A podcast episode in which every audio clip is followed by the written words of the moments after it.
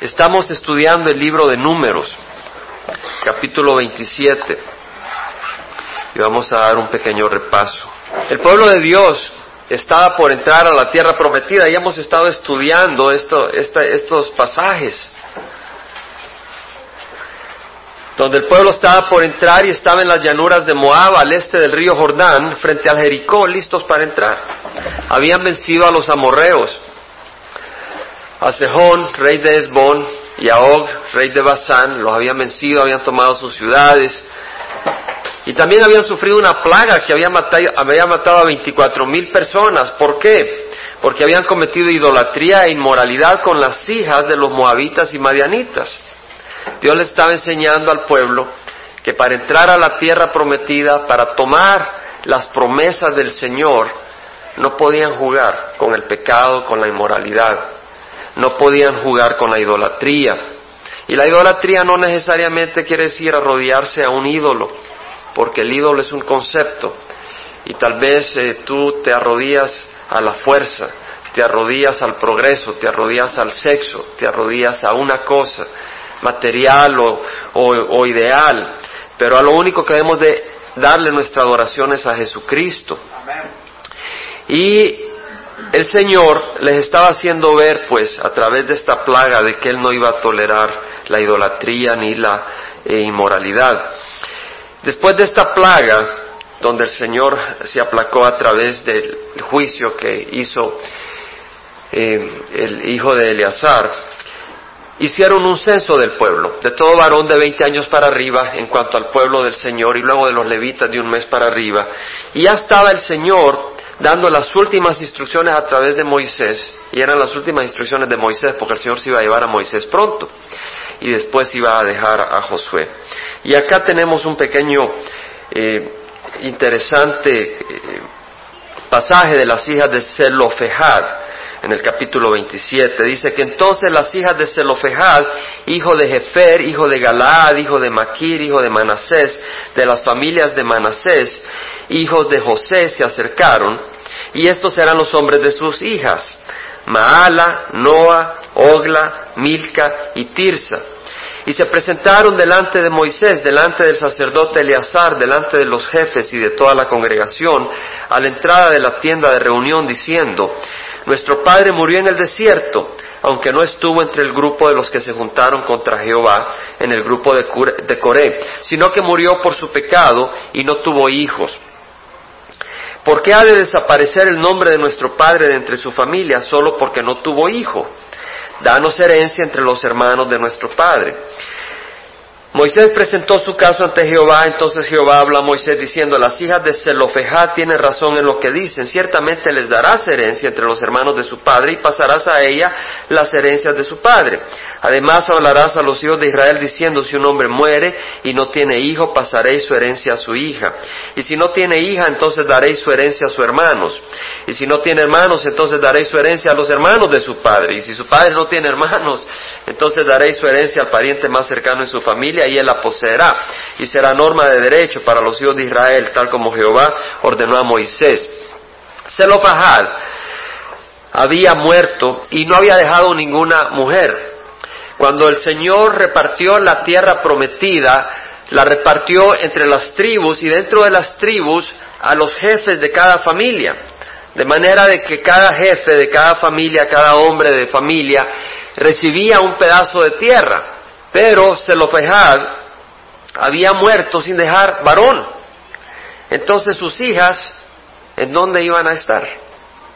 No iban a tener tierra para ellas. Sí, cuando se casaran, iban a formar parte del hogar de un hombre, eh, ya fuera eh, de Rubén o de cualquier tribu, iban a ser parte de esa tribu, y iban a tener hijos y iban a heredar sus hijos esa tierra de su padre, del esposo de ellas, pero mientras se casaran, ¿qué? Y además la memoria de este hombre, de Zelofejad, iba a desaparecer porque pues eh, si cada hombre, cada jefe de, de, familia heredaba su tierra, pues decían, este es el terreno de fulano, este es el terreno de Mengano, y este es el hijo de fulano, y esta es la tierra de ellos, pero Zelofejad no iba a tener nada, ni su nombre se iba a mencionar porque no iba a haber nada. Pero acá vemos que él murió no porque se había revelado como Coré, sino que murió por su pecado. La palabra del Señor dice que la paga del pecado es muerte. Y hasta ahora sabemos que todos mueren. Y si todos mueren es porque todos hemos pecado. Nadie puede estar limpio ante el Señor aparte por la sangre de Jesucristo. Ayer que estábamos compartiendo y fue una gran bendición, nos gozamos. Personas recibieron al Señor y el gozo de estar compartiendo. En una de esas yo volteé a ver a la hermana María Córdoba y estaba con una sonrisa, brillaba, parecía un foquito encendido. Y había llevado a los pies del Señor a una persona. ¿Verdad? Una gran bendición.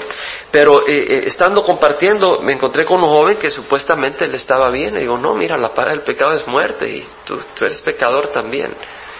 No creas que porque no has matado, no has, no has eh, apuñalado a alguien, estás bien con el Señor. No es así, cada uno se ha desviado por su de su camino, del camino del Señor. Y acá vemos que este hombre murió por su pecado y no tuvo hijos.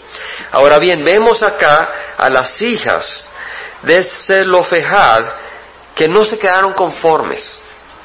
Ellas podían haber dicho, bueno, el Señor no le dijo nada a Moisés qué hacer.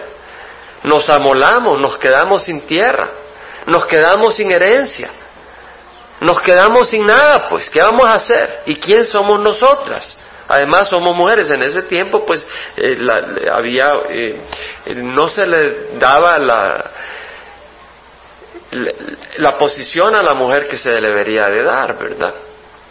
Y entonces vemos de que estas mujeres, a pesar de eso, ellas fueron a donde Moisés, al líder que había estado enfrente de la zarza ardiendo, al líder que había que hablaba directamente con Dios, fueron directamente a Moisés, no a ningún otro, a Moisés, a decirles, queremos herencia, danos herencia.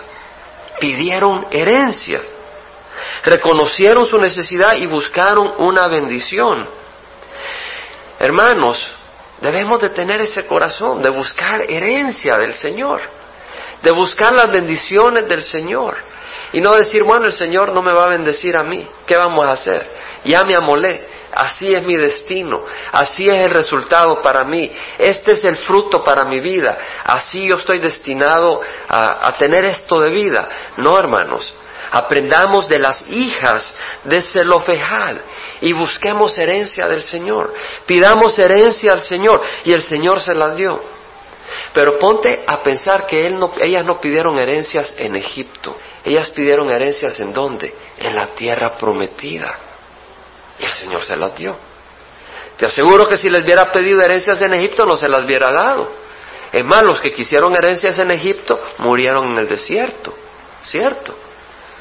Los únicos que entraron fueron Caleb y Josué porque fueron valientes y aquellos que tenían la vista en el Señor y en sus promesas. Hermanos, busquemos bendiciones de Dios, pero que no sean bendiciones mundanas, sino tesoros en la tierra prometida. En Lucas el Señor dijo, yo os digo, pedid y se os dará, buscad y hallaréis. hermano, me dices, yo he oído eso muchas veces. Ponlo en el contexto de lo que estamos estudiando. Busca bendiciones del Señor. Busca del Señor. Dice, pedid y se os dará, buscad y hallaréis, llamad y se os abrirá, porque todo el que pide recibe. El que busca encuentra y al que llama se le abrirá. Porque ¿quién de vosotros siendo padre, si su hijo le pide pan, le dará una piedra? ¿O si le pide un pescado, le dará una serpiente cuando le ha pedido un pescado, si le pide un huevo le dará un escorpión, y si ustedes siendo malos saben dar buenas dádivas a sus hijos, cuanto más vuestro Padre Celestial le dará el Espíritu Santo a quien se lo pida. Hermanos, el Señor nos ha ofrecido una herencia muy especial, el Espíritu Santo. El Espíritu Santo no es una fuerza, como enseña cierto secta de que es una fuerza, ¿verdad? Pero nosotros ya sabemos que no, que es Dios. Porque el Espíritu Santo nos enseña, el Espíritu Santo nos guía. Una fuerza no guía, a una fuerza hay que guiarla. El carro tiene fuerza, enciendes la gasolina y el motor tiene energía, pero hay que guiarla. El Espíritu no es energía, el Espíritu es una guía de nuestras vidas. Entonces vemos de que el Espíritu ha sido ofrecido para el cristiano. Es una herencia que el Señor nos quiere dar. Dios desea derramar el Espíritu Santo sobre nosotros y darnos los dones que vienen con Él. ¿Cuáles son los dones del Espíritu Santo? Dones de gozo, ¿cierto? El fruto del Espíritu es gozo. El fruto del Espíritu es paz. El fruto del Espíritu es fortaleza. El fruto del Espíritu es consuelo para seguir adelante. Si tú dices, yo quiero consuelo porque tengo un pleito y estoy en esta cosa de las cosas del mundo y tu mente está en, en ganarle a tu vecino esto y ganarle lo otro o esta posición o la otra, eso no es lo que el Señor te quiere dar. Estamos hablando de bendiciones espirituales. O y materiales, sí, el Señor también te puede bendecir materialmente, si no va a ser un ídolo para ti. Pero si se va a hacer un ídolo para ti, el Señor no te lo va a dar. Pero si insistes e insistes, puede que te lo dé, para que pruebes el fruto y te arrepientas y no seas tan testarudo, tan testaruda. Pero el Señor desea derramar sobre nosotros poder para alcanzar almas para Cristo, dones espirituales para bendecir a otros, oportunidades para ensanchar nuestro alcance y tocar muchas almas en Orange y en Latinoamérica. Pidamos al Señor una herencia en la tierra prometida. Pidamos al Señor sus dones espirituales para las cosas eternas. En Deuteronomio dice la palabra del Señor, Jehová tu Dios anda en medio de, ti, de tu campamento. Deuteronomio 23, 14, para librarte, para derrotar a tus enemigos de delante de ti. Por tanto, tu campamento debe ser santo y él no debe ver nada indecente en medio de ti, no sea que se aparte de ti. Vemos que el Señor es santo. Estaba compartiendo con alguien ayer, le decía, ¿sabes? Mi gato, hay un gato en mi casa, le digo, cuando me lo acerco me irrita los ojos, me hace llorar los ojos y por eso no me gusta acercármele mucho al gato. Y le digo, ¿sabes? Así somos nosotros con Dios. Dios nos ama, pero nuestro pecado es abominable a Dios. Y por eso no podemos estar a la presencia de un Dios santo a menos que vengamos a los pies de Cristo y Él nos limpie con su sangre. Y una vez limpio con su sangre, no podemos estar jugando con el pecado. Porque si estamos limpios con la sangre del Señor y queremos empezar a jugar con el pecado, es patear la sangre del Señor, es una irritación para el Señor. Dice la palabra del Señor que Dios está en medio de nosotros y si está en medio de nosotros podemos venir a Él a pedir sus bendiciones. Vengamos al Señor, pidamos la herencia que Dios nos quiere dar. Hermanos, el Señor nos ha hecho promesas. Ha prometido una vida abundante, no una vida sin problemas. Nos ha ofrecido y nos ha prometido una vida con problemas, con tribulación. Pero dentro, dentro de todo nos ha, pedido, nos ha ofrecido una vida abundante. Esa es la herencia del cristiano. El Señor dice, el ladrón solo viene para robar, matar y destruir. y he venido para que tengan vida y la tengan como, hermanos. La sabemos de memoria, ¿cierto? El Señor ha dicho que Él ha venido para que tengamos vida y la tengamos en abundancia. La pregunta es, ¿la estamos teniendo en abundancia? ¿Y cómo sabes tú que es una vida abundante? Oh, sí, ayer estuve con unos amigos y nos echamos una emborrachada y la pasamos muy feliz. De esa vida no estamos hablando. No estamos hablando de una vida emborrachada. No estamos hablando de una vida eh, donde estás endrogado con cosas. Estamos hablando de una vida abundante en el Espíritu.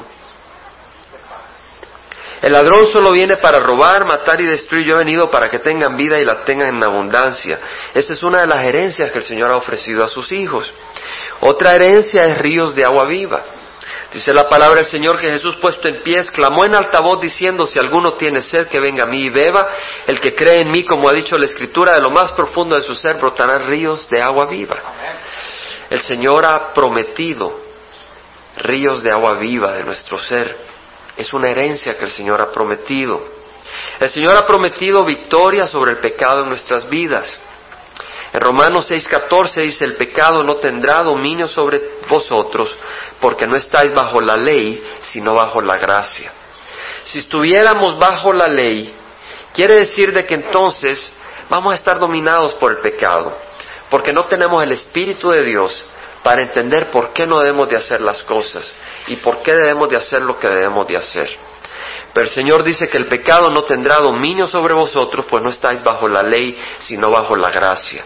La gracia son las riquezas de Dios gracias al sacrificio de Cristo Jesús en la cruz.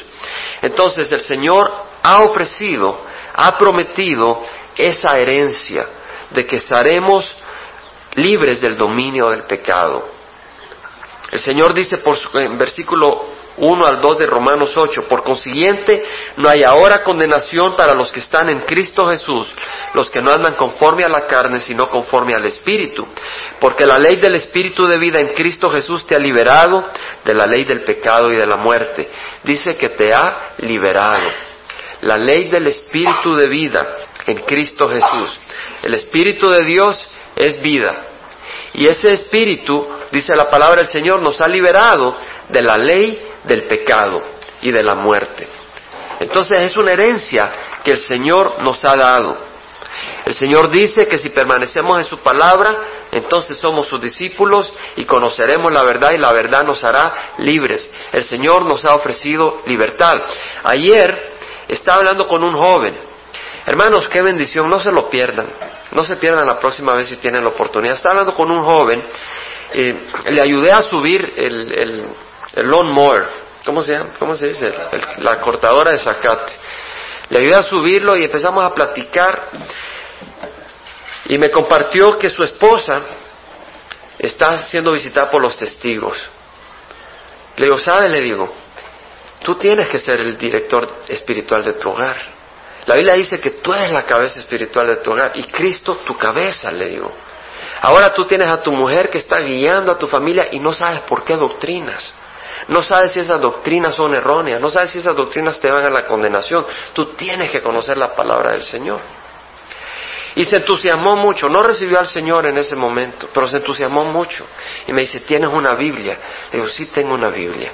Y fui al carro y tenía una Biblia bilingüe y se la regalé. Y se emocionó mucho y le di un abrazo y me dio un abrazo agradecido. Y le digo, ¿eres libre? Me dice, no. Hace dos semanas salió de la cárcel. Pero yo le pregunté, ¿eres libre? Y me dijo, no, no soy libre. Y quería venir al servicio, pero tenía que trabajar hoy, pero estaba muy, muy, muy eh, interesado. Hermanos, el Señor nos ha ofrecido libertad. Y nosotros debemos de ir y compartir esa libertad a otros. De esa herencia espiritual estoy hablando. De, hermanos, es una lucha, es una lucha fuerte la que hay. Es una lucha difícil, pero dentro de esa lucha que tu corazón esté, no en agarrarte de este mundo, sino de avanzar el reino de los cielos, que ahí esté tu corazón. El Señor dice en Juan 8, 34, 36, que el Hijo permanece para siempre, el esclavo no queda en la casa para siempre. Si el Hijo os hace libres, seréis realmente libres. Esa es la libertad de la que el Señor nos habla. Vamos a movernos, hermanos, habiendo hablado de la herencia del Señor, que busquemos esa herencia. Hermanos, y dentro de esa herencia compartamos, pero compartamos con un corazón sincero. No seamos una congregación que tenemos una fachada por afuera. Ayer uno, un joven con el que estábamos hablando fue bien sincero, bien sincero bien sincero, me, dio un gran gusto y sí recibí al Señor y estuvimos orando con él, con Raimundo y con Luis y con otros hermanos que estábamos ahí. Pero eh, me, me llamó la atención la sinceridad. Y tú tienes que ser sincero. No le pongas azúcar a lo que no le debes de poner azúcar. Los besos del enemigo son abundantes, pero las heridas del amigo son sinceras. Las heridas del amigo son sinceras. Sé sincero, sé fiel. Y si sabes que a alguien, aún tu propia madre, no va por el camino correcto, no le pongas azúcar y cierres los ojos y los oídos. No dejes que vaya al infierno. Haz lo que puedas de tu parte. Si sabes que tu hermano va por el camino equivocado, no sea solo amistad y saludos y abrazos, llévalo a los pies de Cristo sé sincero, comparte la verdad. Pudiéramos hablar más sobre esto, quisiéramos pasarnos al versículo 12, donde el Señor eh, pone a, Josué como sucesor de Moisés. Dice que entonces Jehová dijo a Moisés, sube a este monte Abarim y mira la tierra que yo he dado a los hijos de Israel. El monte Abarim es una cordillera de montes que están al este. Ahí está Monte Nebo y, la cumbre Pisga y desde ahí se mira dos mil metros hacia abajo el mar muerto y está a 200 metros sobre la llanura de Moab. Bueno, el Señor le dijo a Moisés, sube a ese monte y cuando lo hayas visto, mira la tierra que yo le he dado a los hijos de Israel y cuando la hayas visto tú también te reunirás a tu pueblo como se reunió tu hermano Aarón. El Señor le está diciendo, no vas a entrar a la tierra prometida, pero sube al monte Nebo, sube a la cumbre Pisga, mira la tierra prometida y luego yo te llevo a mi presencia. Pero antes de que ocurriera eso, hay otras instrucciones. Porque cuando rebelaste contra mi mandamiento en el desierto de Sin durante la contienda de la congregación, debiste santificarme las aguas ante sus ojos. Estas son las aguas de Meriba, de Cades en el desierto de Sin. Esto fue cuando estaban en Cades Barnea, que el pueblo se empezó a quejar porque no había agua. Y el Señor dice, Señor, ¿qué hacer? Porque lo querían apedrear a Moisés una vez más. Y el Señor le dice, háblale a la roca que está en Cádiz y saldrá agua. Pero Moisés en vez de hablarle golpeó la roca dos veces. Ya dijimos que el Señor ya fue golpeado una vez. No necesitamos sacrificio, no necesita ser golpeado el Señor de nuevo para que tengamos esa agua. Solo tenemos que hablar y pedirle al Señor. Y el Señor llamó eso rebelión. Y dice, porque cuando rebelaste contra mi mandamiento en el desierto de Sin durante la contienda de la congregación, debiste santificarme las aguas ante sus ojos. ¿Qué quería decir santificar al Señor? Quería decir obedecer su palabra. Él fue a la piedra, pero la golpeó, no le habló. Hermanos, cuando no obedecemos la palabra del Señor, no estamos poniendo al Señor por encima de las cosas. No estamos respetando al Señor, estamos poniéndonos nosotros por encima. Bueno, Moisés habló a Jehová diciendo, ponga Jehová, Dios de los espíritus de toda carne, un hombre sobre la congregación, que salga y entre delante de ellos y que los haga salir y entrar, a fin de que la congregación de Jehová no sea como ovejas que no tienen pastor. Y Jehová dijo a Moisés, toma a Josué, hijo de Nun, hombre en quien está el espíritu, y pon tu mano sobre él y haz que se ponga delante del sacerdote Eleazar y delante de toda la congregación e impártele autoridad a la vista de ellos. Y pondrás sobre él parte de tu dignidad a fin de que la obedezca toda la congregación de los hijos de Israel. Él se presentará delante del sacerdote Eleazar, quien inquirirá por él por medio del juicio del Urim delante de Jehová. A su palabra saldrán y a su palabra entrarán él y todos los hijos de Israel con él, es decir, toda la congregación. Y Moisés hizo tal como Jehová le ordenó, tomó a Josué y lo puso delante del sacerdote Eleazar y delante de toda la congregación. Luego puso sus manos sobre él y le impartió autoridad tal como Jehová había hablado por medio de Moisés. En otras el Señor dice, ¿sabes? Escojo a Josué para que guíe al pueblo, para que el pueblo no esté como ovejas sin pastor. El Señor ha establecido guías al pueblo del Señor, pero este Josué iba a recibir dirección de la voluntad de Dios a través del sacerdote Eleazar, que iba a usar el Urim y el Tumim. Estas eran unas piedras que estaban en el pectoral. Eh, si vamos a Levítico 8, Levítico 8, versículo 6. Leemos que Moisés hizo que Aarón y sus hijos se acercaran y lo lavó con agua, y puso sobre él la túnica, lo ciñó con el cinturón, lo vistió con el manto, le puso el éfod, el éfod era una vestimenta sacerdotal, y lo ciñó con el cinto tejido del éfod, con el cual se lo ató, después le puso el pectoral, que era como un chaleco doblado y, podían caber unas piedras, y dentro del pectoral puso el urim y el tumim. Urim quiere decir luces y tumim quiere decir perfecciones. Entonces, esto era usado para escoger la para conocer la voluntad del Señor. Luces y perfecciones. La voluntad de Dios es luz y es perfecta. ¿Verdad? No se sabe cómo usaban esto. ¿Verdad? Se cree que eran unas piedrecillas y si era una de ellas la que salía, sí, la respuesta era sí, que el Señor estaba diciendo que sí, si no era no, pero no hay, no hay completo entendimiento de cómo era usado. Lo que sí sabemos es que esto era usado para saber la voluntad del Señor. Esto del Urim y del Tumim está en Deuteronomio 33, versículo 8, y vemos de que de Levi, este es Moisés bendiciendo a las doce tribus antes de morir, dice que de Levi dijo, tu Tumim y tu Urim sean para tu varón santo, o sea, para el levita, para el sumo sacerdote, a quien pusiste a prueba en masa, con quien luchaste en las aguas de Meriba. Pues en las aguas de Meriba querían apedrear a Aarón y a Moisés. Y además, el Señor tuvo que reprender a Moisés por haber, ah, por haber fallado, no haber seguido su voluntad. Pero está hablando aquí de los levitas y dice, el que, el que dijo de su padre y de su madre, no los conozco. Y no reconoció a sus hermanos ni consideró a sus propios hijos porque obedecieron tu palabra y guardaron tu pacto. ¿De qué está hablando? ¿Sí se acuerdan? Cuando estaban en el monte Sinaí, pasó 40 días y 40 noches Moisés en el monte y le dijeron a Aarón, no, aquí a este hombre que nos sacó de Egipto a saber qué se hizo hagámonos unos dioses y agarraron oro, los aritos, los anillos, los pusieron a fundir y hicieron un becerro de oro, Aarón. Y dijo, yo te eché el, oro ahí y salió este becerro. Y la gente estaba ahí en una gran fiesta adorando al becerro y cuando baja Moisés del monte tira las tablas de los diez mandamientos en, en enojo. Y Moisés se enoja y dice, quien está a favor de Jehová, que se acerque a mí. Y solo los levitas se acercaron. Y entonces Moisés les dijo, agarren la espada y maten a sus hermanos, a sus parientes, a sus amigos, a sus vecinos.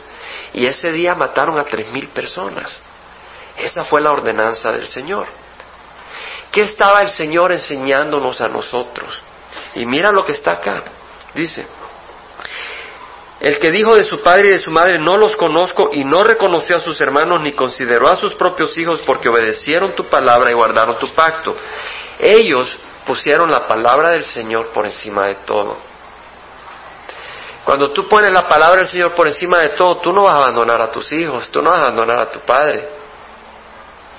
Pero cuando tú pones a tus hijos o a tus cónyuges por encima del Señor, haces muy mal, haces muy mal.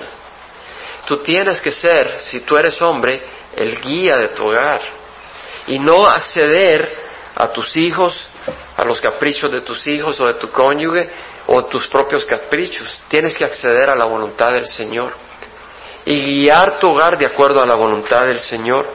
Versículo 10 dice, ellos enseñarán tus ordenanzas a Jacob y tu ley a Israel, pondrán incienso delante de ti y holocaustos perfectos sobre tu altar. Bendice, oh Jehová, sus esfuerzos y acepta las obras de sus manos. Quebranta los lomos de los que se levantan contra él y de los que le odian para que no se levanten más. Hermanos, el Señor estaba dándonos a entender que Él es primero y Él es último. El Señor tiene un puesto que no comparte con nadie. Desgraciadamente, hermanos, eso no ocurre. Eh, aún dentro de la iglesia.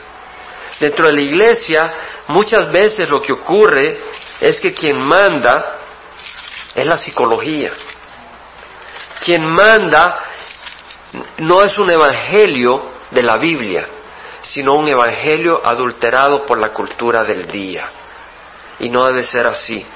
En Lucas 14, versículo 25 dice que grandes multitudes acompañaban a Jesús y él volviéndose les dijo, si alguno viene a mí y no, me y no aborrece a su padre y madre, aborrecer no quiere decir odiar, sino ponerlo en segundo plano con respecto a Dios.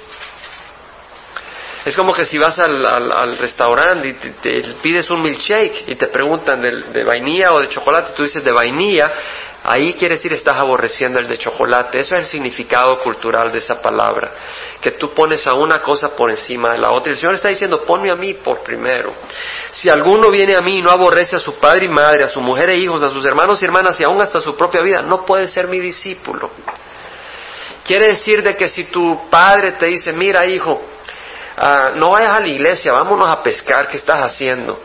Y tú dices, bueno papá, pues tengo que obedecer a mi papá. Eh, estás poniendo a tu papá por encima del Señor. Si tu esposa te dice, yo no voy contigo a la iglesia, y tú dices, ah, pues yo no voy a la iglesia hasta que mi esposa vaya. Hemos de venir a Él y ponerlo a Él como número uno. Hermanos, ahora no tenemos el Urim, ahora no tenemos el Tumim para buscar la voluntad del Señor, tenemos algo mejor. No, no las rodillas, tenemos el Espíritu Santo. El Espíritu Santo es el que nos guía, pero sí debemos de buscarlo en corazón humilde. El Espíritu Santo nos ha dado el Señor. No tenemos al Urim, no tenemos al Tumim, pero tenemos al Espíritu Santo. Y en Santiago 1, 5 al 8 dice, si alguno de vosotros se ve falto de sabiduría, que la pida a Dios. Necesitas sabiduría, no vayas al Urim, no vayas al Tumim, no vayas a que te tiren las barajas, no vayas a leer el horóscopo. No vayas a ver si, si las sombras, si los dibujos de esta hoja son así o allá. El Espíritu Santo te lo va a dar. Dice, si alguno de vosotros se ve salto de sabiduría, que la pida a Dios, el cual da a todos abundantemente y sin reproche, y les será dado. Hay una gran diferencia, porque tenemos al Espíritu Santo para conocer la voluntad de Dios, pero dice, pero que pida con fe sin dudar, porque el que duda es semejante a la ola del mar impulsada por el viento echada de una parte a otra. No piense ese hombre que recibirá cosa alguna del Señor, siendo hombre de doble ánimo, inestable en todos sus caminos. El Señor nos ha ofrecido dar sabiduría. Amén. El Señor ha prometido sabiduría. Y si Él ha prometido, nosotros debemos de venir y agarrarla. Es la herencia que el Señor nos ha ofrecido. En Santiago 3, 16, 17 dice, donde hay celos y ambición personal, ahí hay confusión y toda cosa mala. Quiere decir que la sabiduría que viene del Señor no está a base de celos. La sabiduría que viene del Señor no está basada en ambiciones personales. La sabiduría que viene del Señor, dice Santiago, la sabiduría de lo alto es primeramente pura. Después pacífica. Si tú dices, ya sé lo que el Señor me puso en el corazón a hacer, y lo que vas a armar es una bronca en algún lugar, esa sabiduría no vino de Dios, vino del demonio. Es pura, después pacífica, amable, condescendiente, llena de misericordia y de buenos frutos, sin vacilación y sin hipocresía. Si tú dices, yo estoy buscando la voluntad del Señor, pero tú estás lleno de mentiras o estás lleno de engaños, esa sabiduría no viene de Dios. La sabiduría de Dios es sin vacilación, es sin hipocresía, es pacífica, es amable, es pura.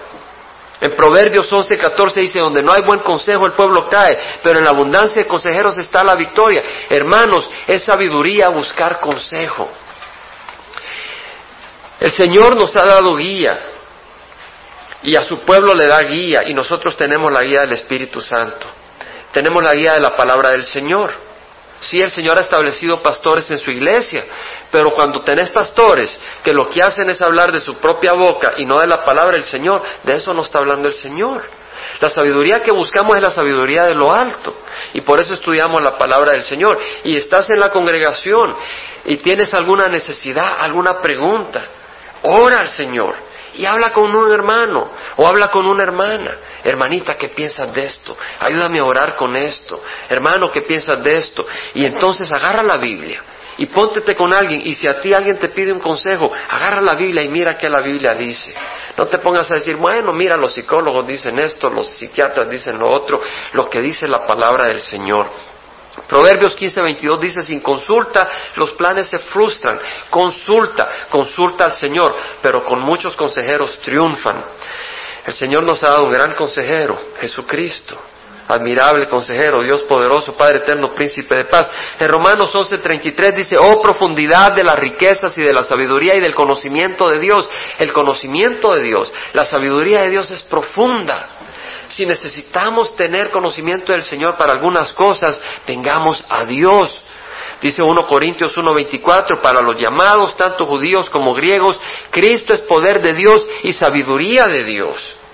Cristo es la sabiduría que necesitamos. Hermanos, tú necesitas sabiduría no solo cuando te muevas de un lugar a otro, tú necesitas sabiduría todos los días en tu vida. No solo cuando dices, bueno, me voy a ir a Chihuahua o me voy a ir a Nebraska. Necesitas sabiduría todos los días en las decisiones de tu vida. Haces decisiones todo el tiempo. Necesitamos del Señor. El miércoles estábamos leyendo de un caso, del caso de, de Simeón, y quisiera por lo menos brevemente cubrirlo. Simeón fue un hombre justo. En el capítulo 2 de Lucas, versículo 25, dice que había en Jerusalén un hombre que se llamaba Simeón, y este hombre justo y piadoso esperaba la consolación de Israel, y el Espíritu Santo estaba sobre él. Simeón esperaba la venida de Jesús. Y porque esperaba la venida de Jesús era un hombre recto y piadoso, era un hombre santo, separado del pecado, eso es lo que quiere decir justo, recto. Él obraba con rectitud y piadoso quiere decir que estaba dedicado a las cosas de Dios. Eso es lo que quiere decir piadoso. No era un hombre que estaba dedicado a las locuras del mundo, estaba dedicado a las cosas de Dios. ¿Por qué? Porque esperaba la venida del Señor. Si tú esperas la venida del Señor, vas a ser recto, vas a ser recta y vas a ser dedicada al Señor, vas a ser dedicado al Señor. Dice que por el Espíritu y los que estuvieron el miércoles, gloria al Señor, porque lo volvemos a repasar. Esta es una enseñanza para guardarla en nuestro corazón. Dice, el Espíritu Santo se le había revelado que no vería la muerte sin antes ver el Cristo del Señor. Movido por el Espíritu fue al templo y cuando los padres del niño le trajeron para cumplir por él el rito de la ley, él tomó al niño en sus brazos y bendijo a Dios y dijo, ahora Señor, permite que tu siervo se vaya en paz conforme a tu palabra, porque han visto mis ojos tu salvación. Simeón no vivía en el templo si Simeón vivía cerca, pasaba dedicado al Señor y en el momento preciso que Jesús fue llevado al templo para ser presentado, dedicado al Señor, en ese momento, en el día preciso, a la hora precisa que Jesús fue llevado al templo, Simeón fue llevado por el Espíritu Santo. Y cuando vio al niño, lo agarró en sus brazos y declaró, he visto la salvación de Dios. El Espíritu Santo no lo agarró con un lazo y lo jaló. El Espíritu Santo no lo amarró del cincho y lo llevó por un carro a, fuerza. La voz del Espíritu Santo la pudo oír Simeón. Simeón pudo oír la voz del Señor. No tuvo que ir al Urim ni al Tumim. Hemos visto que si alguno pide sabiduría, el Señor le va a dar. Simeón tenía la sabiduría del Señor. Simeón tuvo el conocimiento del Señor profundo. Los conocimientos y la sabiduría de Dios son insondables, dicen eh, los juicios, inescrutables tus caminos, dice Romanos. Simeón pudo reconocer a Dios en la persona de Cristo, a ese bebé. ¿Cómo pudo Simeón oír al Espíritu Santo? Si tú has caminado con el Señor, te has encontrado muchas veces en dificultades. ¿Será esto del Señor o no será esto del Señor? Yo recuerdo una de mis decisiones más difíciles cuando empecé a caminar con el Señor, como al año y medio, yo dejé mi trabajo y me fui a la escuela bíblica. Y no se me olvida, eh, agarré a mi esposa, a mis hijos y nos fuimos, dejé mi trabajo y nos fuimos. Y no se me olvida que cuando estaba queriendo tomar esa decisión, estaba en una lucha porque quería hacerlo, pero no sabía si era en la carne o era el espíritu el que me estaba guiando. Si era simplemente una emoción o si era realmente una decisión del Señor. Y yo y tenía consecuencias y estaba luchando y pensando y sudando y decidiendo. Y el Señor me dio entendimiento a su debido tiempo y confirmación hasta que después que tomé la decisión. Pero eh, si tú has caminado con el Señor y quieres tomar la decisión, a veces te encuentras que estoy oyendo la voz del Señor o no es la voz del Señor. Simeón supo que era la voz del Señor y fue al templo y agarró al bebé y dijo, he aquí la salvación de Dios. Imagínate venir a agarrar un bebé y decir, este es el Mesías. Si no fuera cierto, lo apedreaban. Hubiera sido un falso profeta hubiera desviado a multitudes. Pero él tuvo el carácter, la, la, certeza de decir, el Mesías, la salvación. ¿Dónde está la clave para oír la voz del Señor? ¿Dónde está la clave? Está en Salmos.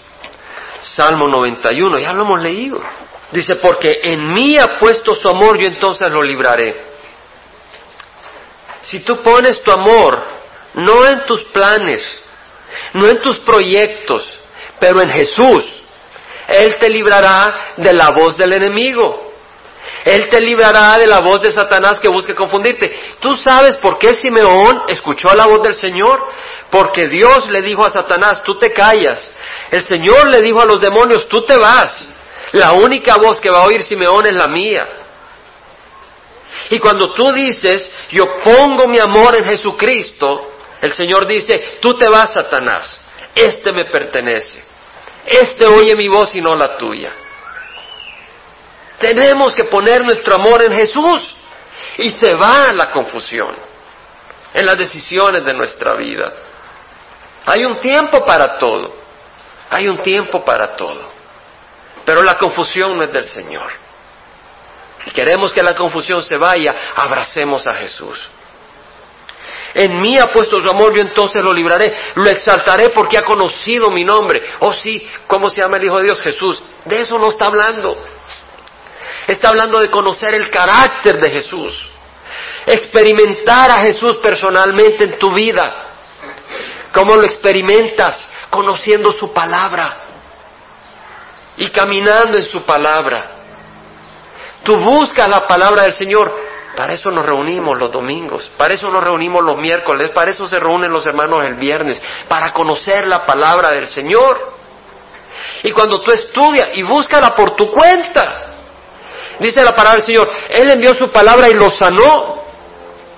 Ha habido momentos en que yo me he sentido cansado y me he sentido y he agarrado la palabra del Señor y la empiezo a leer y el Señor me sana.